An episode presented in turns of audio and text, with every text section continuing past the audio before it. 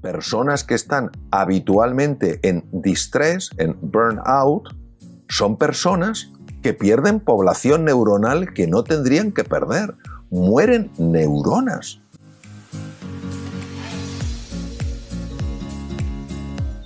Este es un podcast para todas aquellas personas que quieren pensar en grande, sentir en grande y vivir en grande. Soy el doctor Mario Alonso Puch y os invito a vivir conmigo esta aventura de descubrimiento y crecimiento personal. Solo quizás se llegue antes, pero juntos llegaremos mucho más lejos. Bienvenidos.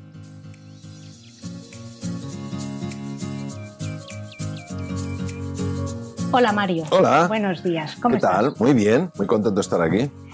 Yo quería preguntarte, Mario, si crees realmente que el estrés en su justa medida puede ser bueno, pero que si nos pasamos con el estrés puede ser aterrador los efectos. Pues fíjate, la persona que realmente nos reveló eh, el impacto del estrés en el ser humano fue el profesor eh, austriaco Hans Eli. Él estudió en la Universidad Alemana de Praga y llevó a cabo toda su carrera de investigador en la Universidad McGill en Canadá. Entonces él distinguió perfectamente dos tipos de estrés. Uno de ellos necesario en la vida para crecer, para mejorar, para desarrollarnos y para evolucionar. ¿Quién no necesita un estímulo para avanzar, para ir aprendiendo cosas nuevas, para hacer frente a nuevos retos, a nuevos desafíos? Pero él también detectó uno, otra forma de estrés a la que dedicó muchos años de su vida, que es muy nociva para la salud. Es el distrés. Él utilizó las lenguas clásicas para mencionar eustrés, el positivo de y distrés, el negativo. El distrés es el estrés crónico, es decir, una forma de estrés sostenida que no deja espacio para que una persona se recupere, para que se renueve. Entonces, efectivamente, es una, es una buena analogía la, la, eh, la que tiene que ver con la condimentación de los alimentos y es cierto que el distrés, el estrés negativo, es muy dañino para la salud, para las tres dimensiones, para la dimensión del cuerpo, la de la mente y la dimensión anímica. Según los últimos datos del Ministerio de Sanidad, 2,5 millones de personas, de españoles, consumimos ansiolíticos y antidepresivos a diario. ¿Qué podemos hacer para que no sean tan necesarios los ansiolíticos? Porque vivimos más estresados que nunca, me parece. Sí, bueno, no, en medicina eh, hay una palabra un poco rara que se llama etiología. Etiología quiere decir el origen de la enfermedad. Nosotros podemos tratar los síntomas, podemos tratar los signos de una enfermedad. Pero para terminar, para eliminar una enfermedad, necesitamos conocer la etiología, el origen de esa enfermedad. Entonces, obviamente, los ansiolíticos, los antidepresivos están tratando los síntomas y los signos. Una persona que está con una ansiedad crónica, constantemente preocupada por el pasado, por lo que puede suceder, o una persona que está pues deprimida, viendo el aspecto oscuro de la, de la vida, pues un, anti, un ansiolítico, un antidepresivo le puede ayudar. Pero ¿qué hay en el origen? Desde mi punto de vista, en el origen hay dos cosas. Primero, la deshumanización brutal de la sociedad. Es decir, no nos tratamos como seres humanos, con esa dignidad, con ese respeto que corresponde a nuestra dignidad como seres humanos. Y en segundo lugar, desde mi punto de vista, es la separación de la dimensión espiritual de la existencia.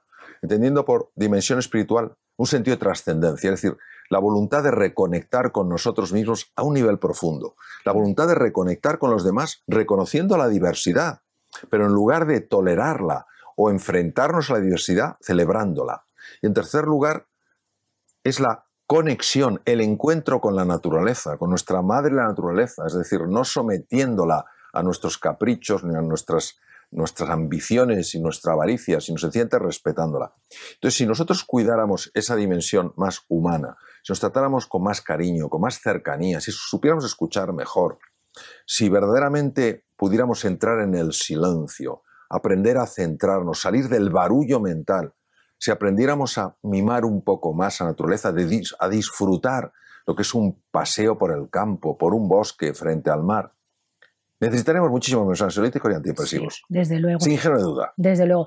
Eh, ahora se ha puesto muy de moda, eh, se hacen hasta excursiones para abrazar árboles. ¿Realmente crees que esto es una moda pasajera? ¿O esto de abrazar árboles, ya que me estás hablando del contacto directo con la naturaleza, sí. tiene un impacto realmente en tu estado emocional? Sí, vamos a ver, ya desde la sabiduría ancestral se habla de que el ser humano ha experimentado tres desconexiones, las que he hablado antes, la desconexión con uno mismo, la desconexión con los demás y la desconexión con el mundo. Es decir, de alguna manera recuperar el sentimiento de unidad es precioso en el ser humano. Entonces, cuando tú te reconectas contigo misma, probablemente sientes como un abrazo, ¿no?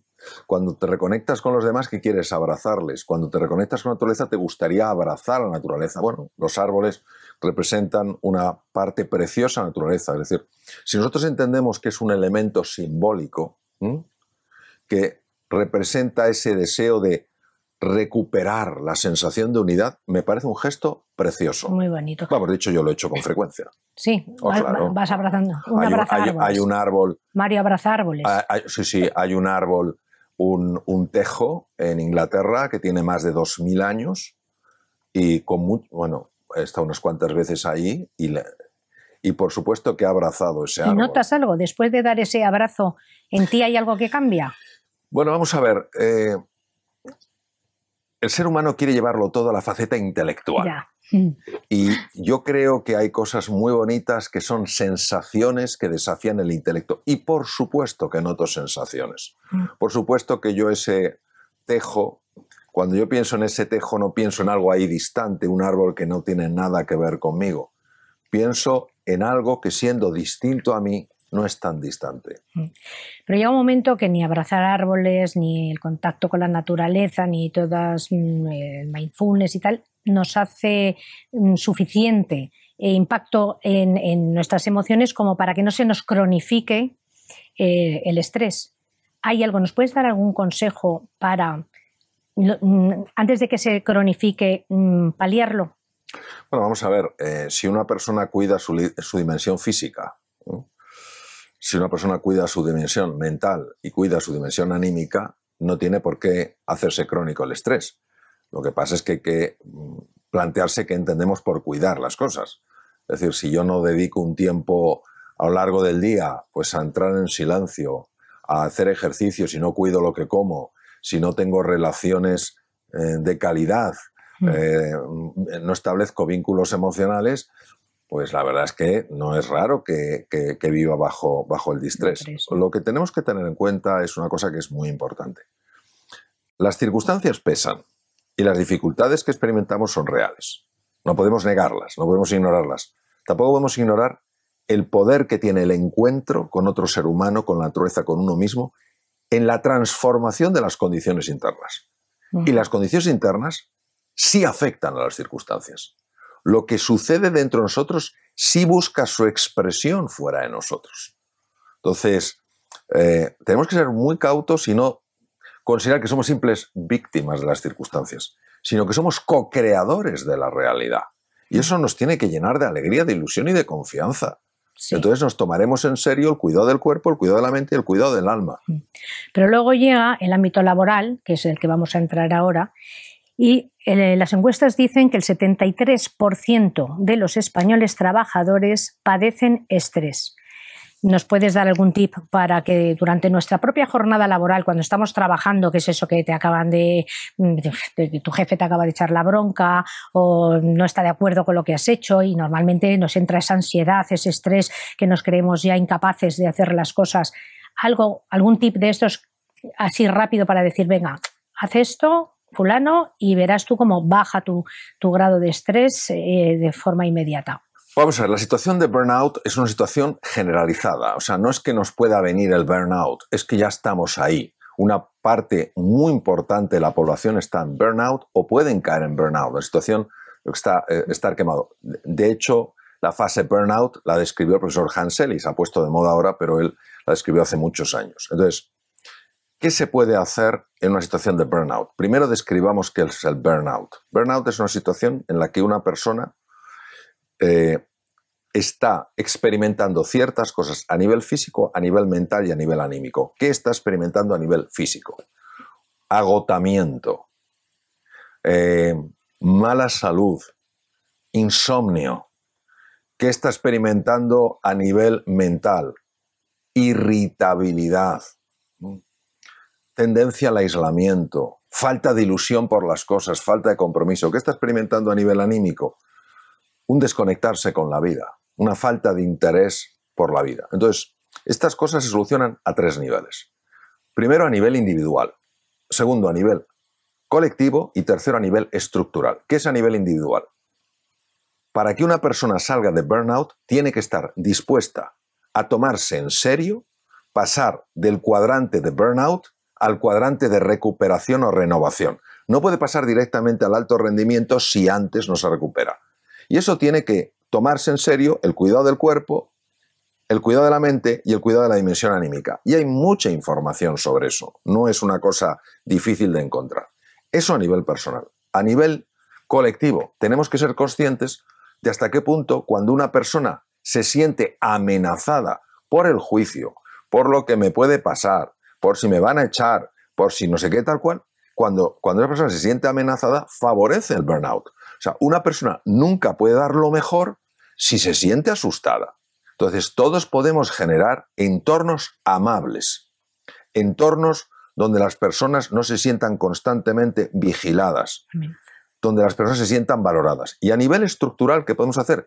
Cambiar las estructuras. Es decir, hay estructuras hoy en día que están haciendo muchísimo daño. No tiene sentido que una persona esté trabajando todos los días en su oficina hasta las 11, hasta las 12 de la noche. Si ha hecho bien su trabajo y acabó antes.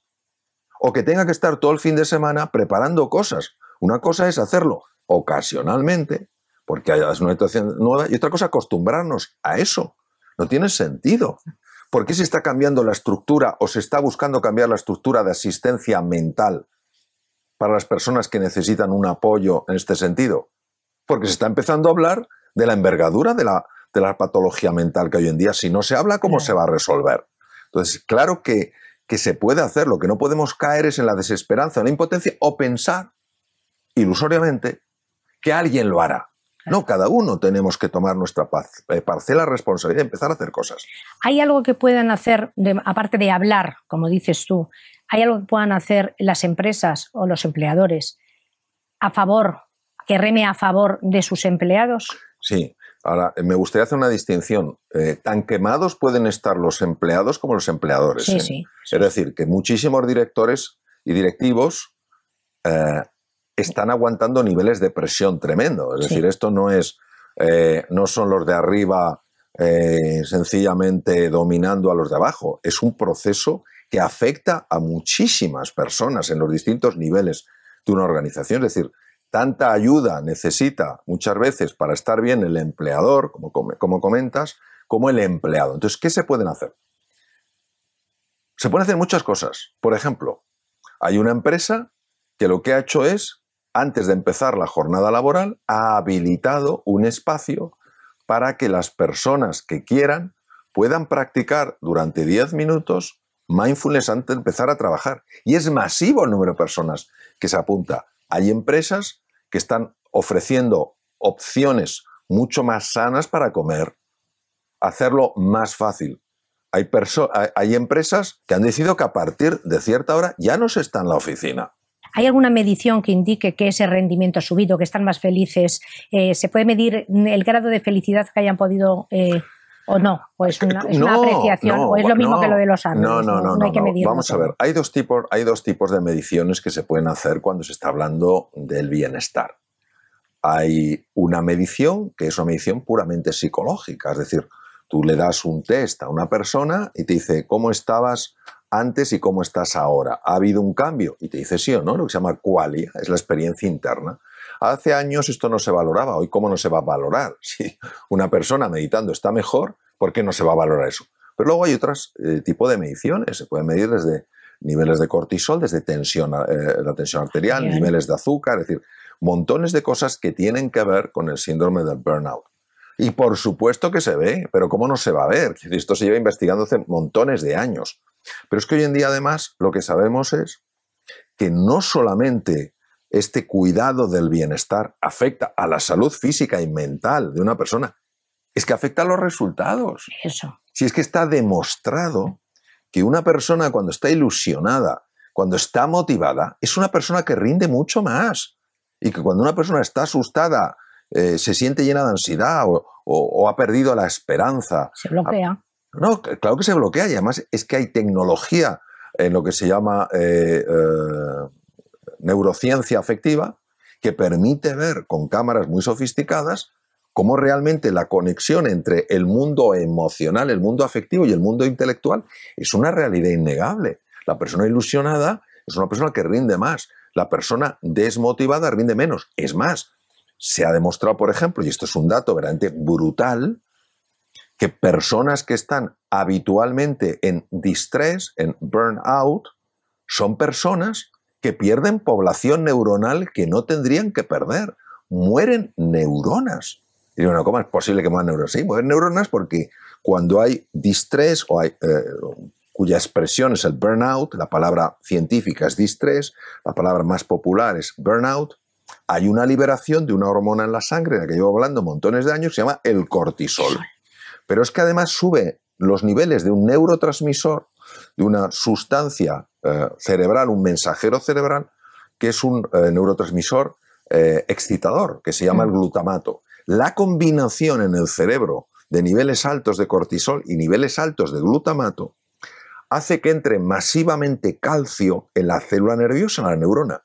Y esa entrada masiva de calcio activa, fíjate lo que te voy a decir, activa el gen de la apoptosis, que es eso, el gen del suicidio celular. ¿Hasta qué punto lo mental afecta? Y lo afectivo se materializa y de la misma manera que esa cronicidad en el estrés, ese distrés que lleva el burnout, destruye población neuronal, también, y esto, el primero que lo intuyó, no lo podía mostrar, era Cajal, nuestro gran premio Nobel, es que cuando una persona está ilusionada, cuando una persona está motivada, hay células madre en el cerebro que se convierten en neuronas. Es decir, una persona se vuelve más inteligente, más creativa, más emprendedora, pero necesita ese estímulo, necesita esa ilusión, necesita esa pasión, ese entusiasmo. Por eso el gran Cajal, porque vamos, o sea, tendría que haber un museo para don Santiago Ramón y Cajal.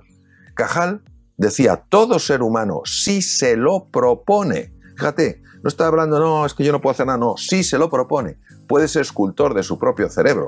En aquel momento pensaban que Cajal hablaba oh, metafóricamente. Cajal intuía algo que no podía demostrar con la tecnología. Hoy la neuroplasticidad es un hecho.